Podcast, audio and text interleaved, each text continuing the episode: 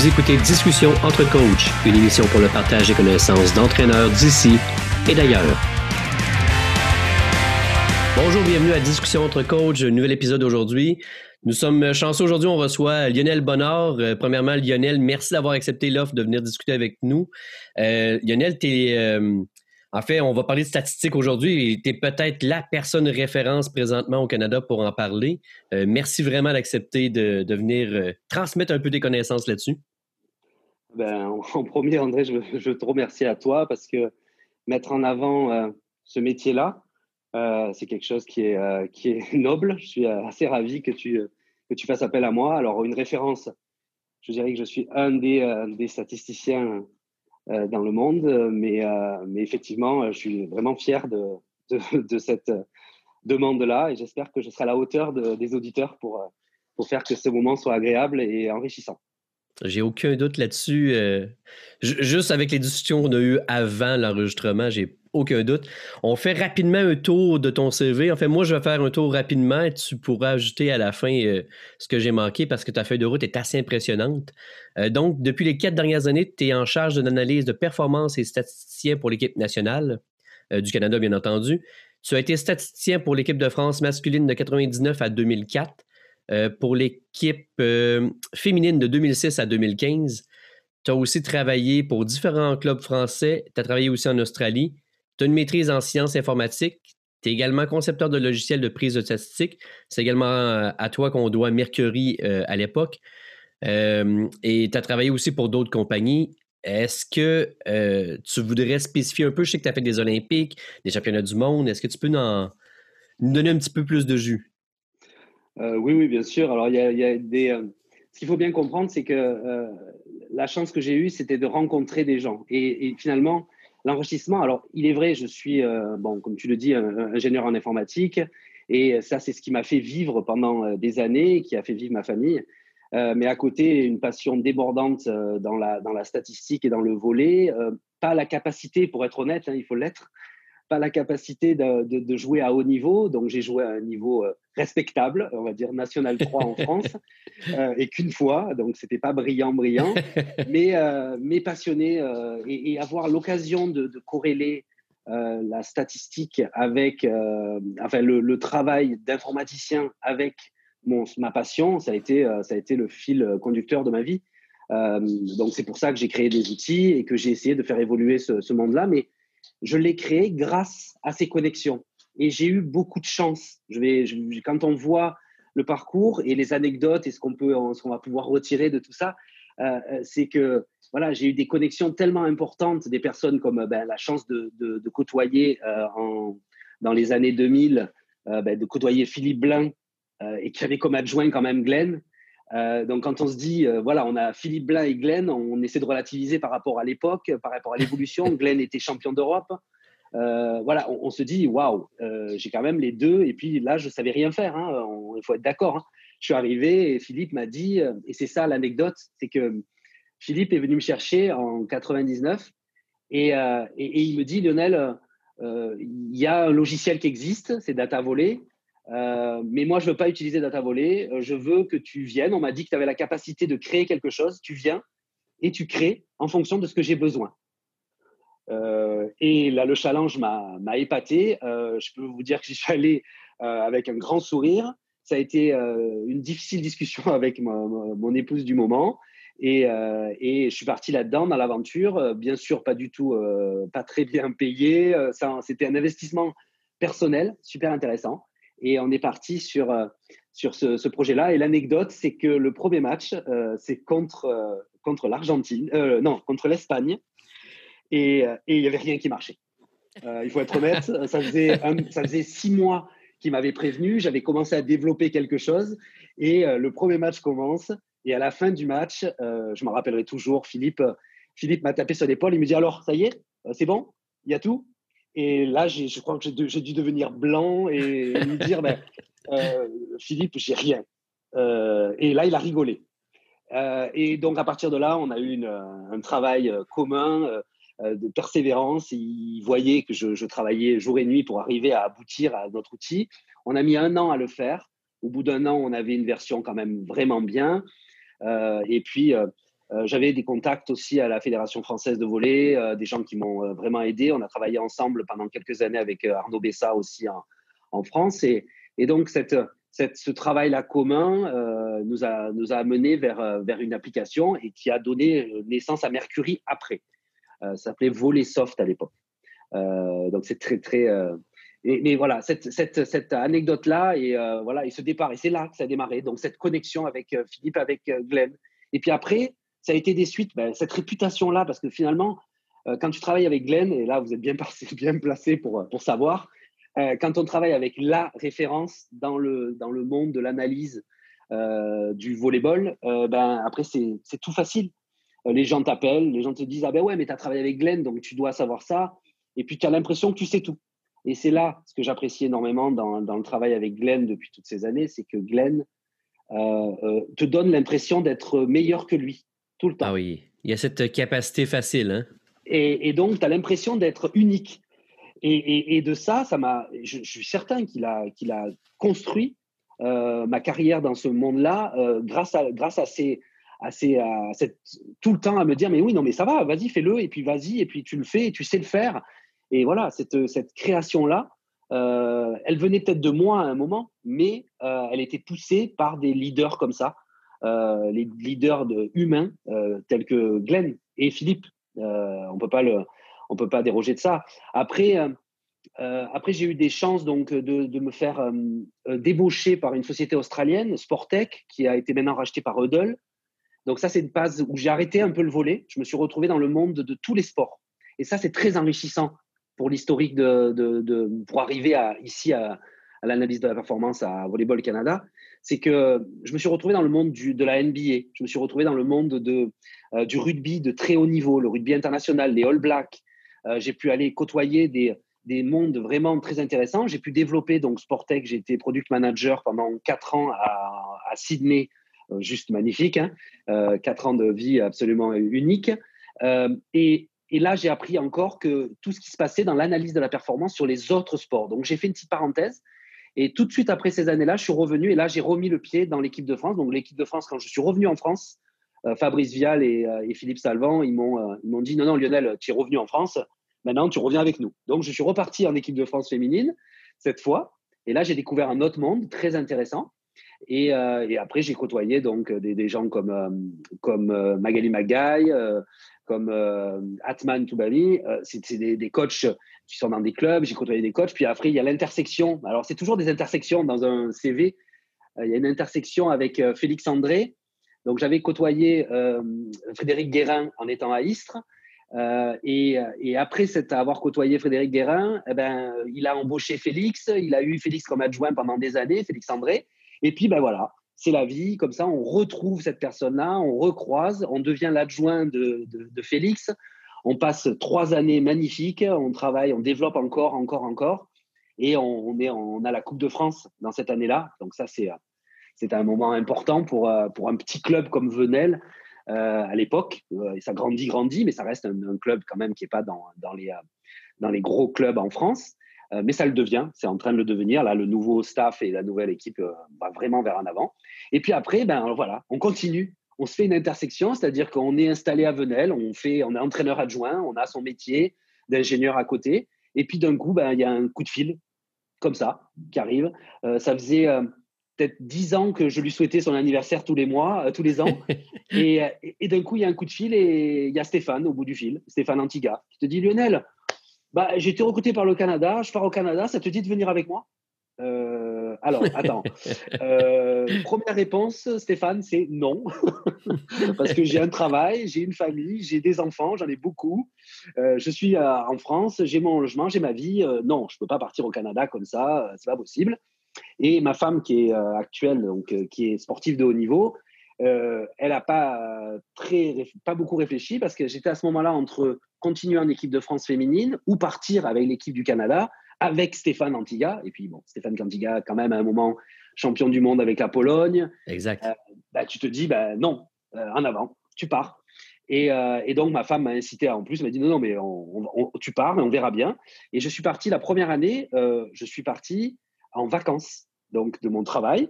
Et je me suis retrouvé à analyste, enfin à, l'époque simplement statisticien de Stéphane. On est arrivé au Canada tous les deux et on a commencé la première année et j'ai vite fait comprendre à Volleyball Canada qu'il y avait un intérêt un peu plus profond, c'est-à-dire développer quand même un secteur lié à l'analyse de la performance, euh, pas médical, hein, parce qu'on a bien compris, au Canada, on a le côté médical et suivi euh, des préparateurs physiques, des entraîneurs, etc., qui est, qui est euh, chapeauté par Kerry McDonald, donc, qui, est à, qui est à Vancouver, enfin, dans, la région là-bas. Et, et, moi qui arrivais comme analyse de la performance liée vraiment au cœur de la statistique et de la vidéo. Et, et donc voilà, ben, euh, Julien euh, Boucher a très bien compris euh, l'intérêt. on a négocié ensemble, ça a duré l'année de 2017. En plus, on fait une belle année parce qu'on on gagne la médaille de bronze en, Ligue mondiale à l'époque, ça s'appelait comme ça. Non, World League, ça s'appelait. Voilà. World, League, oui. Voilà. Et puis, et puis ben là, on, on, a commencé à sceller cela, on a prévu le permis de travail, etc. Puis boum, on est arrivé avec euh, ma femme et mes deux enfants, donc ma nouvelle femme et mes deux enfants. On est arrivé ici à Gatineau et je vous avoue que depuis euh, trois ans et demi maintenant, euh, ben, on vit un petit rêve. Je fais un travail de rêve. on a développé énormément plein de choses dans, dans Volleyball Canada qu'on va voir après. Et, voilà, le, voilà, le cursus, c'est que et voilà, et, qu'est-ce que je retrouve? Ben, Je retrouve Glenn. Euh, c'est quand même extraordinaire. C'est que d'un coup, ben, alors Stéphane démissionne euh, pour des raisons familiales, doit, doit arrêter. Euh, il arrête au bout de deux ans. Ça, c'est un déchirement pour moi parce que vraiment, Stéphane, j'avais Stéphane a une intelligence aussi hallucinante d'analyse de, et de, de pertinence et, et il m'a ouvert plein de choses. Euh, j'ai été dans des axes que j'avais jamais euh, jamais fait. J'ai découvert Daniel Lewis. Alors Dan, euh, c'est juste une, une découverte ben, aussi familiale parce que parce que ma femme a le même âge que sa femme et qu'elles sont elles sont très proches. Donc ça a été une connexion. La famille s'est connectée. Ses enfants ont le même âge que les miens. Donc ça s'est connecté et on est on est vraiment très très proches. Et ça c'est un, un, premier atout quand tu arrives dans un pays comme expatrié. Et puis et puis après ben après ben, j'ai découvert Gino et, ça, c'est le dernier point. C'est quand tu découvres Gino, tu découvres un autre monde. Euh, et là encore, c'est euh, c'est extraordinaire parce que euh, il y a des et j'apprends encore et, et, alors j'apporte des choses. Effectivement, mon historique fait, j'apporte des choses, mais j'apprends beaucoup beaucoup de choses aussi auprès d'eux. Et retrouver Glenn, ben, c'est un paradis. voilà, c'est on peut pas avoir meilleur boss, hein, je crois. Dans, dans, dans, le monde au niveau du volet, c'est difficile de trouver mieux. Voilà à peu près. et tu as participé à travers tout ça des Olympiques? Beaucoup ah, ben du monde. Et... Alors, j'ai participé à les, les, points importants. J'ai participé à plusieurs championnats du monde.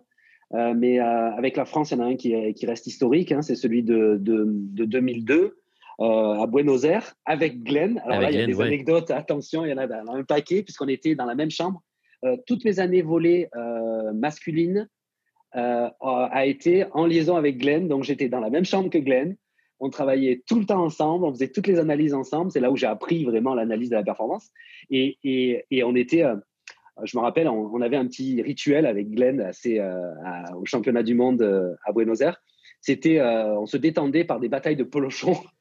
Oh, ah oui. Ah quand on en avait, quand on n'en pouvait plus, parce qu'on travaillait 10, 12, 13 heures d'affilée, euh, devant des écrans, euh, devant, euh, on avait mis le vidéoprojecteur dans la chambre, on regardait, ils disaient allez, on va là, on va là, on regarde ça, on regarde ça, on regarde ça.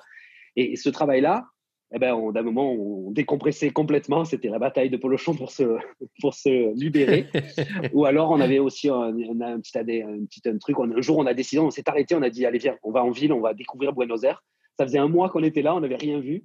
Et on s'est dit, allez, on va à Buenos Aires, on verra bien, on part, on marche un peu dans la ville. Et on avait pris une heure une heure pour aller se promener euh, à, Buenos Aires. Et, euh, mais c'est vrai que, euh, que ça, c'est un point. Donc là, le championnat du monde. Après, j'ai un championnat du monde avec le Canada, hein, celui d'il y a deux ans, où, on fait, voilà, où on fait malheureusement TJ est pas bien physiquement et, n'est pas présent, notre passeur. Donc on, on se rabat. Enfin, c'est pas mauvais non plus, hein, c'est très très bien. On se rabat sur, sur, sur Jay. Jay euh, vraiment tient la, tient la baraque et euh, il nous fait un super championnat du monde. mais on passe très près, mais aussi très loin d'une belle performance. Mais, euh, mais quand même, une, plutôt content de champion du monde, une, une belle neuvième place discutée avec la France, d'abord septième, puis après neuvième. Donc là aussi, c'est très dur les matchs France-Canada, euh, surtout qu'on n'en a pas gagné beaucoup. Euh, des France-Canada, avec le Canada, je parle. donc bon. Et, et, après, ben, il y a les Jeux Olympiques. Bon, ben, ça, c'est et d'ailleurs avec Stéphane, puisque Stéphane était joueur à l'époque, Stéphane Antiga. Euh, les Jeux Olympiques d'Athènes 2004, euh, ben, déjà Athènes, euh, déjà l'Olympiade à Athènes en Grèce, c'est quand même historique. là, c'est un moment inoubliable. une déception de résultats catastrophiques, la plus grosse déception sportive que j'ai. voilà, on, perd 3-2 contre la Grèce. on ne doit jamais perdre. on, démarre très mal contre l'Argentine. On est, favori, on prend 3-0 contre l'Argentine, alors qu'on est complètement, euh, on était largement, enfin, on était supérieur à cette équipe-là. On l'avait gagné euh, deux ans avant au championnat du monde, en quart de finale, un quart de finale historique avec l'équipe de France. On se retrouve à perdre euh, là et, on a appris après que finalement c'était vraiment la grosse vengeance de l'Argentine, hein, ce, moment-là. Ils attendaient cette date-là depuis des années parce qu'ils avaient perdu chez eux à Buenos Aires face à 15 euh, 000 spectateurs, un truc complètement hallucinant. Ils étaient vraiment, il n'avaient qu'une envie, c'était de nous battre. Et ça, ça a été très, ça a été difficile et un résultat catastrophique. Voilà, vraiment. Euh, euh, donc là, j'attends avec impatience. Alors, je m'étais dit qu'après l'Olympiade d'Athènes, c'était fini. J'ai dit non, non, je suis ingénieur en informatique, je vais arrêter. Ce truc, j'ai bien joué pendant quatre ans. Euh, j'ai pas gagné grand chose, mis à part des côtés humains et, l'enrichissement technique et technologique. Mais, après, voilà, j'avais pas gagné grand chose. Euh, et, donc, du coup, bah, j'ai dit j'arrête. Et puis là, bah, la, vie a fait que hop, je me retrouve devant euh, une autre possibilité en espérant qu'ils aient lieu, euh, ceux de 2021. Et puis après, bah, on verra avec Julien bah, la suite, s'il y a une suite pour aller jusqu'à Paris 2024, qui serait quand même un, une belle, un beau clin d'œil de, de, revenir dans, en France euh, avec, avec l'équipe du Canada. Mais bon, voilà. Juste pour être sûr, 2004, est-ce que c'est l'année aussi que Sébastien Ruette était dans l'équipe comme pointu? Non, alors il est arrivé l'année d'après. Ah, en 2005, OK. Il a travaillé, il, a il est resté deux ans, puis après, avec sa, le problème de sa main, euh, il n'a pas pu continuer, mais il est venu juste après. Il est euh, effectivement, oui, mais je, je l'ai, je l'ai côtoyé un petit peu parce que j'ai un fait après 2004, j'ai quand même continué un petit peu. J'ai fait quelques gâches. je suis allé faire quelques matchs de, de World League. J'ai été euh, aidé encore et j'ai formé, entre guillemets, enfin, aidé. Former, c'est un grand mot. J'ai aidé mon remplaçant euh, à rentrer dans le système et puis d'utiliser mes outils, d'utiliser Mercury, euh, donc qui était mon outil. Donc, du coup, on a, ils ont continué à utiliser Mercury. Un data volley est arrivé très, très, très, très tard. mais, mais, mais, effectivement, ils ont, euh, j'ai vu euh, Poulet, euh, c'est comme ça qu'on l'appelait, je crois que c'est son, surnom. et oui, oui, non, non, je me, je me, rappelle, je me rappelle bien de, Sébastien. Et, ben, pour les, les, entraîneurs qui écoutent, qui connaissent pas, Sébastien Ruette est un Québécois qui, en fait, un Canadien québécois qui est allé jouer double nationalité, qui, joue, qui a joué en France. Et moi, la première fois que je suis allé en France, dans une des formations, les, gens qui étaient sur place, quand ils ont su que je venais du Québec, les vieux entraîneurs m'ont tous dit que, euh, mon Dieu, est-ce que tu connais Sébastien Ruette? Et j'ai j'ai la chance de, le connaître. Euh, d'ailleurs, il, il, habite pas très loin de chez moi. Euh, et, il m'avait dit, c'est un des meilleurs points dessus que la France a connu à ce moment-là. Qui moi, je suis allé en 2011, je crois, la première fois. Donc, c'est assez. Ben, j'ai joué contre lui. Ouais, j'ai joué contre lui. Et puis après, il est venu, euh, après il a arrêté, puis il a pu faire ses deux ans de purgatoire et venir en France, euh, enfin venir euh, être le pointu de l'équipe de France. Mais, mais malheureusement, voilà, c'est dommage qu'il se soit arrêté si vite parce que c'était vraiment effectivement un des meilleurs pointus. à l'époque, il n'y avait pas encore cette génération-là qui, qui, quand même est, plutôt bonne maintenant en équipe de France. mais un pointu, c'est tellement difficile à trouver. Et, voilà, Sébastien était vraiment un, des. Un, à l'époque, de toute façon, c'était déjà meilleur que ce qu'on avait. Voilà. Sans dénigrer ce qu'on avait. Hein. C'était pas, mal aussi. Hein. C'était pas mal aussi. Mais, mais, par exemple, notre pointu, ça a été un moment, euh, euh, Laurent, euh, où il y a le maillot derrière moi là, de, de Laurent Capé. Capé à l'origine n'était pas nécessairement qu'un pointu, il était attaque et converti pointu. Après, on a eu Barcassisi qui était converti pointu aussi, alors qu'il était attaque. Donc voilà, on, a, on a cette, on avait, on avait du mal à avoir un vrai gros pointu, style un vieux nom à l'époque de Fabiani avec, c'est comment il s'appelait, Beson, Boson. Enfin, il s'appelle toujours, puisqu'il il s'occupe de, de, société de pharmacie, je crois, mais un grand joueur de volet à l'époque, pointu, de l'époque de, de, de, Laurent Bon, j'ai finalement j'ai côtoyé Laurent aussi énormément hein, quand il était à Cannes et, et, euh, mais, mais effectivement, c'est c'est un euh, c'était un, un, des coachs, un des, un des pointus euh, qui, qui, faisait la différence. Mais je le répète, c'était, ça a été vraiment très court et c'est très dommageable pour la performance de, et même pour l'avenir de, de, Philippe, pour l'investissement qu'on avait fait vers un joueur où on croyait énormément. Et le pauvre, c'est plus lui que nous. Hein, la perte, elle est plus pour lui que pour nous. devoir arrêter, c'était c'était, euh, ça a été difficile pour l'équipe nationale, effectivement. Donc, le sujet d'aujourd'hui, les statistiques. on revient un petit peu sur, euh, sur la track. Euh, j'aimerais ça qu'on. En fait, le, but un peu du podcast, c'est de décortiquer un petit peu les, statistiques ensemble pour qu'on puisse bien les comprendre. Euh, j'aurais aimé ça commencer par la réception. Là, dans notre discussion avant, tu me parlais maintenant que la, codification était rendue sur 6 avec vous. Mais bon, nous, au Québec, on travaille majoritairement sur 3. Quelques programmes travaillent sur 4. J'aurais eu tendance à te demander lequel tu préfères, mais bon, comme tu ne travailles plus avec juste ces, petits chiffres-là, est-ce que tu peux au moins nous expliquer comment ça fonctionne, les chiffres de 0 à bon, 3 ou 4 ou 6? Mhm. Alors, concrètement, quand on travaille sur 6, sur 4, sur 3, sur 2, et même à très petit niveau, on va dire, le, puisqu'on va, on va améliorer la statistique en fonction du niveau et de, du public que l'on a. Euh, qu'on puisse analyser sur des niveaux à 6, et j'ai encore, honnêtement, j'ai encore des joueurs là qui sont en équipe nationale euh, qui ne comprennent pas ce niveau à 6. C'est-à-dire, ils se disent, mais waouh, euh, pourquoi autant de choses? Alors, aussi, il faut comprendre que plus on monte à haut niveau, plus on est obligé d'utiliser des outils pour faire la statistique parce qu'il y a trop de données. Et, ces outils-là, ils sont euh, supervisés par un logiciel unique qui est euh, Data Volley et qui, et qui donne ben, une, six possibilités. Donc, c'est pour ça que maintenant, on est à 6. Mais si on part du début, la possibilité, on va prendre la réception. Donc, comme tu, me demandes, donc si je prends la réception, il va y avoir, on va faire un truc très simple c'est la bonne réception et la mauvaise réception. Ça va être deux niveaux. On va avoir une bonne qui est euh, une, une, balle. Euh, le premier niveau, c'est une balle jouée. On peut la jouer, on peut la passer. C'est-à-dire la bonne réception dans le plus petit niveau, c'est que quelqu'un peut faire une passe à quelqu'un d'autre. Voilà. Alors, euh, le mélange avec passe et, et passe et réception, ça c'est très compliqué pour moi avec les anglophones. Ouais. Parce que la passe, c'est la réception et la réception, enfin bon, j'ai du mal. Donc, chaque fois, je me mélange un peu avec la passe du passeur, du passeur ouais. et la passe du, euh, du réceptionneur. euh, donc, euh, donc là, ça fait deux. Et la deuxième solution, c'est que ben, je ne peux rien faire avec. Donc, j'ai perdu. Donc, c'est deux. Et puis, on va augmenter petit à petit. Donc, on va mettre un niveau 3. On va se dire, ben, donc, il y a la passe bonne, euh, la passe, non, la passe mauvaise, ça c'est facile. La passe mauvaise, c'est ben, je peux pas faire de passe, donc je peux pas faire de récep, pardon. Oui, de récep, oui, oui. La récep, part dans les tribunes ou peu importe, donc j'ai pas réussi à faire ma récep.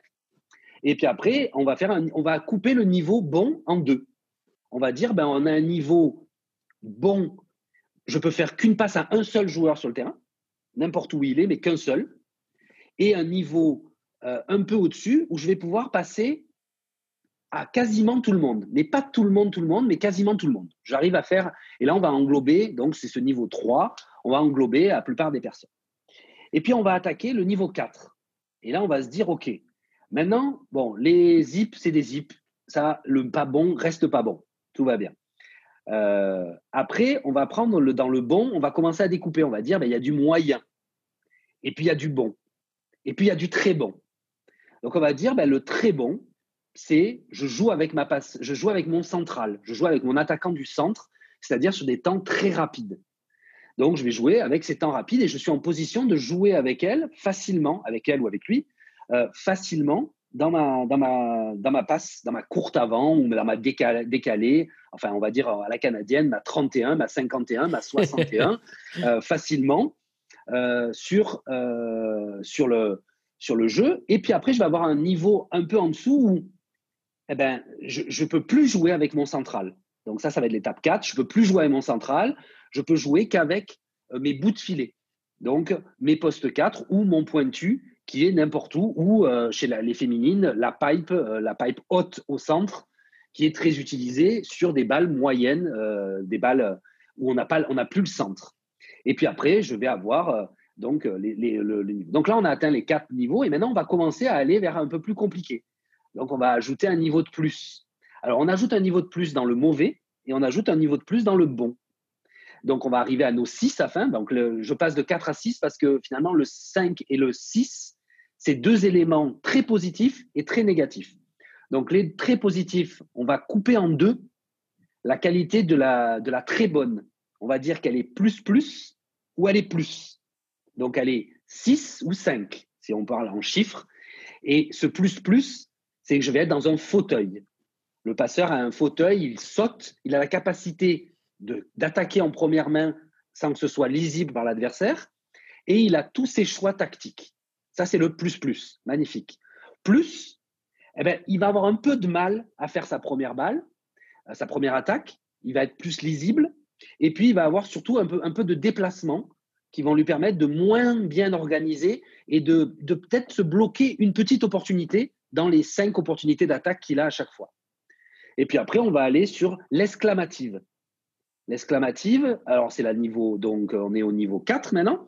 L'exclamative qui va euh, permettre de jouer le centre, mais on force le centre. C'est-à-dire qu'on peut encore l'atteindre, le plus souvent en 31, en DK, mais pas, euh, pas en courte avant, parce qu'on est trop loin du filet pour atteindre la courte avant, où c'est compliqué. Donc on va, on va aller dans cette exclamative, c'est pour parler des termes qu'on emploie actuellement, hein, et euh, on entendra très souvent Dan parler de et donc c'est un élément euh, donc où on a encore le central. Et puis après, on va aller sur la balle, la récep moins, donc la récep euh, niveau, euh, niveau 3, donc du coup, niveau moins, où là, je n'ai que le pointu.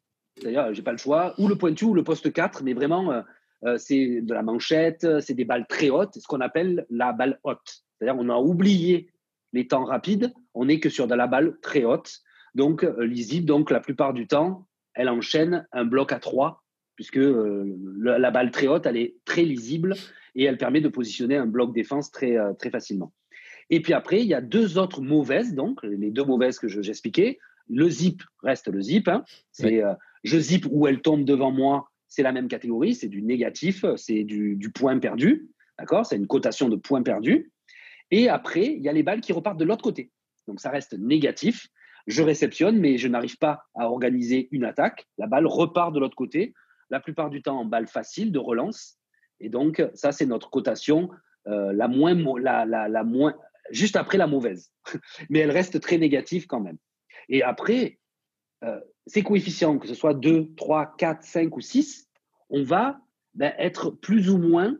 Euh, c'est une formule, hein. on va prendre une valeur, la, valeur qui est, à, qui est négative, je vais l'additionner avec les autres valeurs, je vais mettre des coefficients, je vais voir des coefficients pour dire que c'est très bon, très mauvais, pour ressortir un chiffre cohérent de la note 1 sur 6, 1 sur 4. Et donc, quand euh, je me rappelle très bien, il y a, il y a une dizaine d'années, euh, même un peu plus, où Glenn me disait Waouh, 2,32 en récep, c'est magnifique. Donc là, on était à l'époque sur du 4 ou sur du 3, peut-être sur du 3, euh, plutôt du 3. J'ose espérer du 3, oui. du 3. Et il me disait, ouais, 2,32, c'est magnifique, c'est superbe, etc. Et, on, arrivait à se parler comme ça avec Glenn. Ah, 2,32, 2,45, 2,54, waouh, 2,54. Et, et, maintenant, on en est à se parler avec, euh, waouh, du 5. Euh, alors, en, en récep, ça va souvent haut, ce qui n'est pas le cas au bloc, ce qui n'est pas le cas au service, ce qui n'est pas le cas. Donc, ce coefficient, c'est un coefficient, mais on va le voir dans le podcast au fur et à mesure qu'on parle. Euh, y, a le coefficient, ce genre de, référence est une référence de premier niveau parce qu'on est allé vraiment chercher la statistique beaucoup plus loin pour avoir euh, des, euh, des, perceptions de, non seulement de stats mais de groupes aussi. Et voilà. Donc pour expliquer les, les niveaux de 2 à 6. Voilà comment je peux l'expliquer, j'espère le plus clairement possible euh, pour la phase de récep. Et, je dirais que c'est pour toutes les phases de jeu. On prend tous les skills euh, du volleyball, euh, la récep, la passe, le service, le bloc, la défense. On va avoir la possibilité d'avoir six variables. Maintenant, on peut avoir la possibilité de ne pas utiliser les six variables et d'en utiliser que trois ou que deux ou que quatre. À la volonté de, de ce qu'on veut analyser et de ce qu'on veut savoir sur notre joueur et sur notre équipe. J'aimerais euh, juste faire un aparté, juste pour bien comprendre. Le, 4 sur 6 que tu nous expliques, si je suis au Brésil, c'est pas mal juste ça que j'ai des 4 parce que je force le centre, peu importe. Le jeu, brésilien, qui, sont capables de forcer le centre du 1 vers le centre, la balle passe par-dessus l'épaule du central, est-ce que ça devient un 4 d'après toi? À partir du moment où, euh, où le joueur, même s'il est loin du filet, il a absolument, et selon le gabarit de ses joueurs, hein, euh, on va, le, statisticien qui utilise le même logiciel que moi, hein, je ne corrige pas ces fichiers. Ces fichiers qui me donnent sont des fichiers qui sont valorisés à la valeur que moi j'exprime être euh, une valeur de 6 ou une valeur de 5 ou une valeur de 4. maintenant, il est effectivement clair que quand tu as un Lucas au centre, eh ben, ton plus-plus, il n'a pas la même, la même gueule que tu, quand tu as, euh, je ne veux pas être méchant, je vais essayer de trouver un nom euh, que, personne, connaît, euh, mais non, que, que, l'on a un note central qui n'a pas la capacité, par exemple, de faire des push, de, de, compenser la qualité de la passe qui semble être pas en 6. donc oui, on pourrait dire que pour le Brésil, on pourrait mettre que du 4 parce que finalement, que ce soit 4, 5 ou 6, euh, dans tous les cas, il arrive à jouer avec son central et comme il, a, il, a, il, a, que ce soit Isaac ou Lucas, euh, c'est ces deux monstres euh, qui, sont capables d'attaquer aux 3 mètres une courte avant. Finalement, si la récep elle est dans les 3 mètres, sur la ligne des 3 mètres et qu'il fait courte avant, eh ben, finalement, le filet, c'est pas important et ils sont tellement hauts tous les deux, hein, que ce soit le passeur et Bruno et, et Isaac, par exemple, qu'on a l'impression qu'ils sont collés au fil. Donc, c'est le jugement, de toute façon, le jugement, il est vraiment. C'est pour ça qu'on a tendance à avoir le même statisticien qui reste dans un, dans un, dans les quatre ans de l'Olympiade. On essaie de garder le même parce qu'on a un jugement et on a un partenariat important entre le coach et le statisticien, les coachs et le statisticien. Euh, à partir du moment où on a posé les bases, qu'est-ce que c'est Glenn? Bon, on n'a pas eu ce problème-là avec Glenn puisqu'on s'était pratiqué pendant plein d'années, mais euh, pour euh, pour Stéphane, par exemple, il m'a dit Tiens, on s'est assis avant de commencer la saison. Il m'a dit Lionel, c'est quoi pour toi un 6 C'est quoi pour toi un 5 Et on aurait fait la même chose, c'était 4. Hein. Euh, et on a fait un partenariat tous les deux sur voilà comment je juge. Et, euh, et, à partir de là, il ne faut pas oublier qu'on juge ça en temps réel.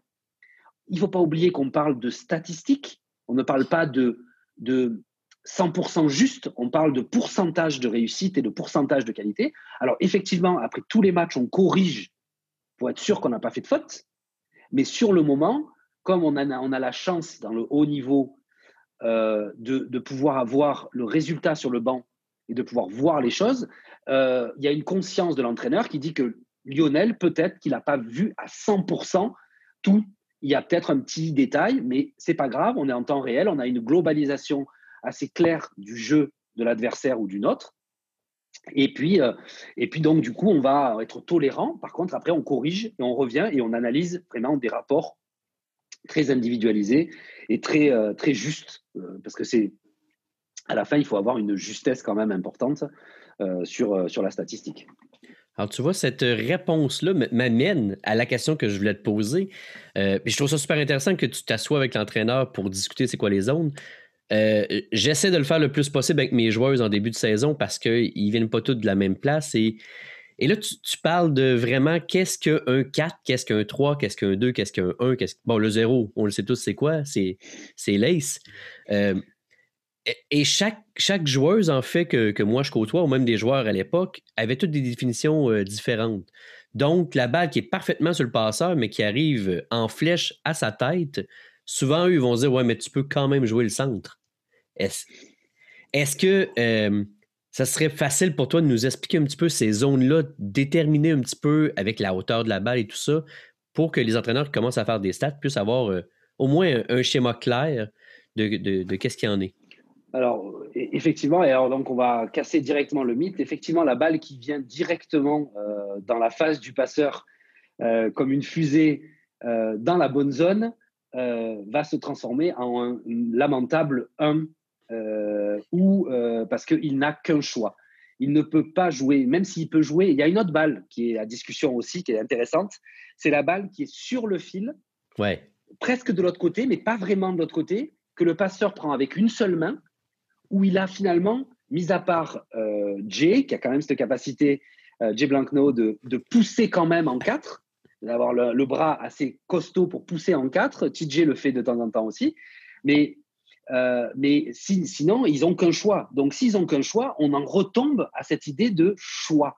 Et, et, ce que les joueurs doivent comprendre, c'est pas pas vraiment euh, comment arrive la balle. Enfin, si, à un moment, oui, mais c'est pas vraiment euh, la zone où la balle arrive. Voilà, il faut enlever le mythe de la zone. C'est pas une zone parce qu'on peut avoir une qualité et ça arrive. Il y en a qui font tactiquement ça.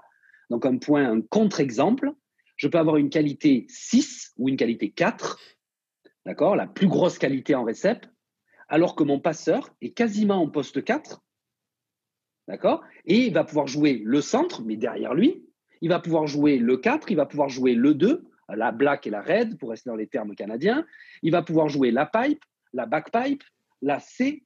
Il va pouvoir jouer tout, alors qu'il est dans une zone complètement pourrie entre l'idée. Mais ça peut être une volonté de la récep de faire avancer le passeur dans cette zone-là pour ouvrir un intervalle, parce qu'on a analysé avant que quand on faisait ça, on avait un intervalle. Donc on va avoir même une, une récep parfaite dans une zone pas parfaite. Donc il faut enlever la notion de zone et il faut partir sur la notion de qualité de balle quand elle arrive au niveau du passeur. La balle doit être haute, la balle elle doit être plongeante sur le passeur et le passeur doit sauter. Le plupart du temps, plus on monte en niveau, plus il saute, effectivement. Et juste une autre anecdote, quand on, on a des outils qui nous permettent de compter les sauts. D'accord? Je crois que tu as ça aussi, hein, André, hein, sur le. Exact. Les vertes, avec, euh, voilà, on a les, les vertes. Bon, il y a plein de produits différents, mais on a verte qui permet de compter les sauts. Et euh, à la fin de l'analyse des sauts, euh, moi j'ai toutes les stats de Volleyball Canada depuis euh, maintenant 4 ans sur les sauts, et on s'aperçoit que celui qui saute le plus, ben, c'est le passeur. D'accord? Peut-être pas le plus haut, mais c'est le passeur. Donc à la fin, tous nos graphes, il y a deux pics, c'est nos deux passeurs à l'entraînement qui ont sauté beaucoup plus que les autres. Donc ça, c'est important. Si le passeur ne, saute pas, de toute façon, il va s'enlever des choix. Et aussi du temps. Il faut penser au temps il faut que la balle ait une courbe spéciale parce qu'il faut que le passeur ait le temps d'organiser son schéma offensif en fonction de l'adversaire. Et pour avoir ce temps-là, il faut qu'il ait une qualité de réception capable de faire ces choix-là. Donc, et surtout, le choix, il a le choix et il a aussi son choix à lui. Donc, c'est-à-dire d'attaquer directement. Donc, c'est une arme offensive pour des gauchers qui, sont, qui ont cette capacité-là, euh, des droitiers aussi, mais c'est moins, euh, c'est moins habile. Euh, mais dans, dans, la, dans la vision de la récepte, il faut penser à pas la zone, il faut penser à la hauteur de balle, pas trop haut non plus, hein, parce que si c'est trop haut, ben, il y a tout le monde qui lit ton jeu, parce que du coup, ils ont le temps de prendre des décisions. Euh, et donc, le passeur doit réaccélérer, la balle pour redonner de l'incertitude. Euh, mais en tout cas, la hauteur de balle est capitale. Il faut que le joueur soit capable, même si c'est dans les 3 mètres ou proche de la ligne des 3 mètres, s'il saute et en sautant, il a la capacité de choisir sans aucun problème dans un fauteuil, ça va être une très bonne récepte parce que il a la capacité. Ça dépend des joueurs qui sont avec lui. Ça, c'est ce qu'on a, on a abordé avant. Mais euh, voilà, on enlève le mythe de la zone. La zone n'a aucune importance, entre guillemets. Bon, si, un petit peu. Hein, euh, si on fait une balle très très haute en, poste 1, effectivement, ça a une importance. Mais euh, j'essaie d'être resté le plus concret possible quand on est dans une belle zone, la belle zone de entre le poste euh, un peu dans un mètre dans le poste après le poste 2 et puis euh, euh, on va dire deux mètres encore jusqu'au centre entre les deux mètres qui sont là entre entre le poste 2 et le poste 4 donc ces deux mètres qui sont au milieu là eh ben c'est la zone parfaite ok mais si on, reçoit une zone dans une zone parfaite une balle où on peut attaquer la passer qu'en manchette ben, la être parfaite ta récep elle est parfaite dans la zone, mais elle n'est pas bonne dans la hauteur, pas bonne dans le tempo. Euh, il faut aussi aller, plus on va en haut niveau, c'est des, des, des, choses aussi, on va on va jouer avec ce tempo-là. C'est-à-dire qu'on va calmer le, la récep ou l'accélérer, mais tout en gardant cette courbe. Donc finalement, le plus important dans la récep, c'est la courbe et la zone. Ce n'est pas que la zone. Et, en même temps, comme tu dis, il faut ajuster avec les niveaux. Les, jeunes qui commencent à jouer au volet. Euh, Bien sûr. Mettre la balle euh, haute, euh, haute dans la zone des 3 mètres, au centre du terrain dans la zone des 3 mètres. C'est parfait pour l'apprentissage de début. Parce qu'on n'a pas la notion du, de, la, de, la, peur du, filet, de la peur de toucher ou de s'empaler dans le filet. Ou, voilà. Essayer de, de, démystifier le filet et de donner de la distance de autour du joueur pour lui permettre de, de passer euh, tranquillement euh, vers un attaquant et d'être le plus stable possible. Alors, quand on est jeune, effectivement, on, commence l'apprentissage par, on évite le saut. On essaie de trouver la stabilité, euh, la robustesse du corps, les abdos. On essaie de l'endurcir pour qu'il soit bien stable au moment de la passe. Et plus on va monter en niveau, plus on va lui demander d'aller, de se muscler encore plus, puisque là, comme ça saute beaucoup, ça a aussi des énormes abdos et, et de la puissance au niveau des épaules. Et ça, euh, c'est des choses qui se font avec l'âge et avec la progression. Mais au début, soyons stables, effectivement. Dans les autres statistiques qu'on a, euh, assez souvent des calculs mathématiques hein, qu'il faut faire, puis tu l'as expliqué un petit peu avec, euh, avec la réception. Est-ce que tu peux nous expliquer un petit peu le pourcentage de kills? C'est quoi? Comment on le calcule? Puis à quoi ça sert aussi dans un match? Alors, alors, on va prendre le pourcentage de kills sur, euh, sur l'attaque. Hein. On va rester sur l'attaque parce qu'on pourrait mettre le pourcentage de kills sur le bloc euh, ou sur le service. Euh, un ace, c'est aussi un kill, hein, c'est un point. donc, déjà, le pourcentage de kills, quand on parle comme ça, c'est que, alors, on l'appelle kill, on l'appelle plus plus, on l'appelle point. Voilà, concrètement, c'est le pourcentage de points sur le nombre d'actions que le joueur a touché. Donc, on va, on va faire une image. On va prendre Nick Hogg donc qui est en poste 4, qui attaque 12 ballons dans le match. OK 12, 12 c'est pas beaucoup. Euh, il n'a pas beaucoup joué sur ce match-là. il, attaque 12 ballons. Ces 12 ballons, on va avoir différentes façons d'évaluer qu'est-ce qu'il a fait de ces 12 ballons. Donc, nous, on a six critères, mais si on en fait quatre, c'est pareil. On, on, se dit, il a 12 ballons, qu'est-ce qu'il en a fait de ces 12 ballons? Donc, ah, pour répondre à ta question, donc le pourcentage de kills, c'est le pourcentage de ballons qui sont allés soit par terre, soit un block-out, soit euh, toutes les façons qu'on peut pour faire le point, mais qui ont généré un point immédiat juste après qu'il ait touché le ballon. Et le pourcentage de kills sur, sur des, points comme le service, le bloc et l'attaque sont des pourcentages de points. Et je vais l'évaluer. Je vais dire, alors voilà, euh, ça c'est une genre de stat que, que Glenn n'aime pas beaucoup, c'est-à-dire qu'un joueur qui a un gros pourcentage de kills euh, c'est loin d'être un bon joueur. C'est pas nécessairement un bon joueur. Ouais, exact. C'est pas nécessairement. Voilà, je vais m'expliquer après. Alors, c'est sûr que si le mec il attaque 12, si Nick attaque 12 et fait 12 kills, eh ben, il est à 100%. Voilà, c'est facile à voir. Si, il en, il en, il, si on se basait sur 10, pour être plus simple, on le basait sur 10 et il en attaque 8, il fait 8 points sur 10, il va être en kill à 80%. Et là, on va aller vers l'intérêt de tout ça, c'est que il en attaque 5 sur 10. Donc on est reparti sur 10, il en attaque 5 sur 10, il va être à 50% de kills. D'accord? Ce qui est déjà un beau chiffre. Eh bien, ce 50% de kills, si à côté de ces 50%, il a fait 5 erreurs, ben finalement, ce joueur-là, il ne m'intéresse absolument pas. Parce que s'il fait 5 points, 5 erreurs, euh, il m'apporte quoi? Il m'apporte rien. 0% d'efficacité. Et là, on va avoir l'élément d'après, c'est juger l'efficacité d'un joueur. Et plus on a de critères, plus l'efficacité est plus complexe à calculer euh, pour une efficacité à l'attaque. Euh, je vais peut-être pas aller trop loin dans l'efficacité, on va rester sur le, kill, puisque ta question était basée sur le kill. Mais euh, en bref, voilà, c'est le pourcentage qui, est euh, souvent, alors ça c'est le, le chiffre des médias. Ah ben oui, ça c'est le chiffre adorable des médias.